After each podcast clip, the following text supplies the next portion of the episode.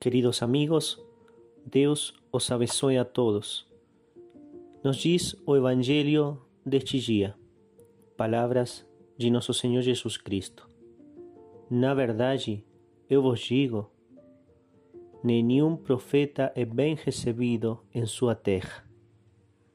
Palavras que muitas vezes são utilizadas como excusa, realmente essa é a palavra que temos que utilizar, excusa, para não fazer apostolado, para não pregar o Evangelho.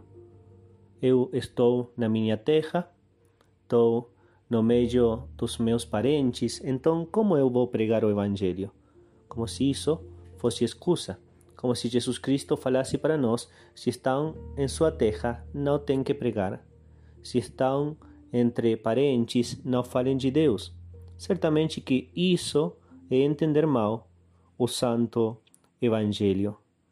Mas eu queria ver também esta frase: nenhum profeta é bem recebido em sua terra, desde outro ponto de vista.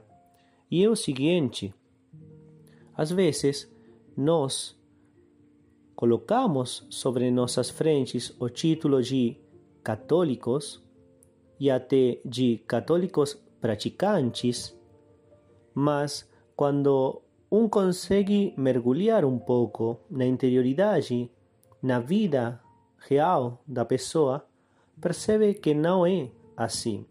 E então, Jesus Cristo, nosso grande profeta, não é bem recebido em sua terra. Sua terra é a nossa alma. Nossa alma teria que estar sempre disposta para Jesus, sempre aberta, sempre pronta. E percebemos, lamentavelmente, que muitos fiéis não é assim. Quando Jesus Cristo não é bem recebido em sua própria terra, nas almas que teriam que receber a Ele com os braços abertos.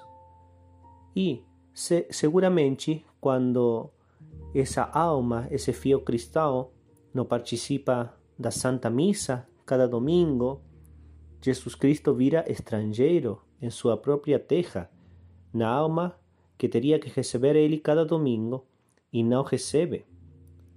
Quantos dos que se chamam católicos e dizem ter a Jesus Cristo como Rei dos seus corações guardam respeitoso silêncio de oração no templo?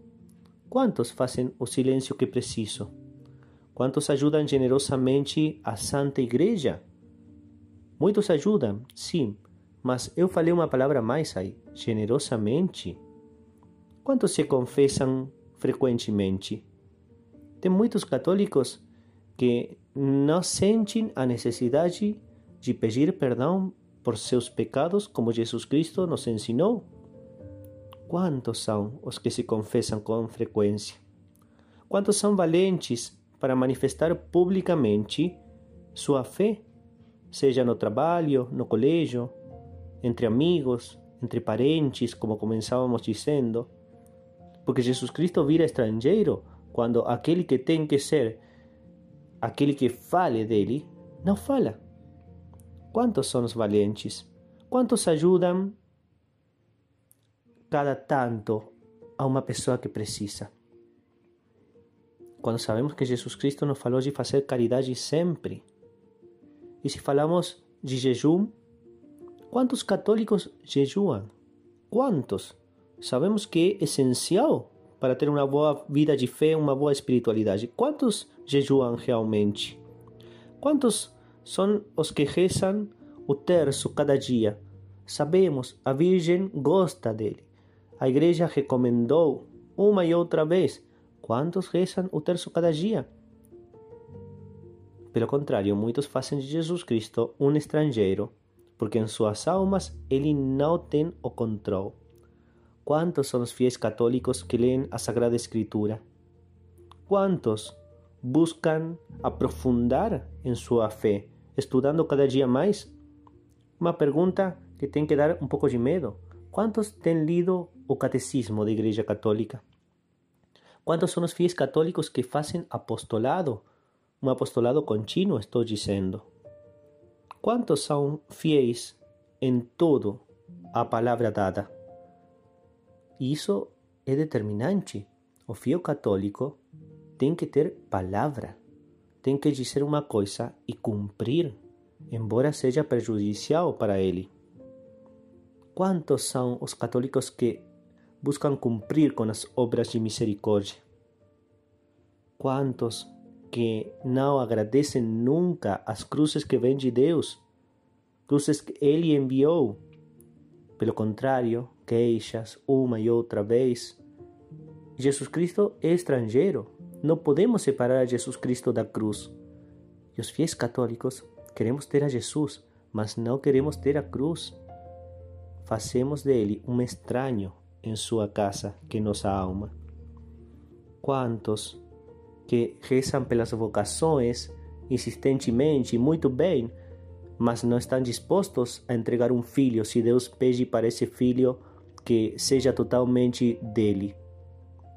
É por isso que temos que nos perguntar, não vendo a, as pessoas do tempo de Cristo ou como deixaram fora ele, como consideravam estrangeiro. Olhar para nós, porque com nossas atitudes, com nosso jeito, muitas vezes podemos fazer de Jesus Cristo, quem tem que ser o rei de nossas almas, um verdadeiro estrangeiro. Vamos a pedir a Nossa Senhora neste dia que isso não aconteça.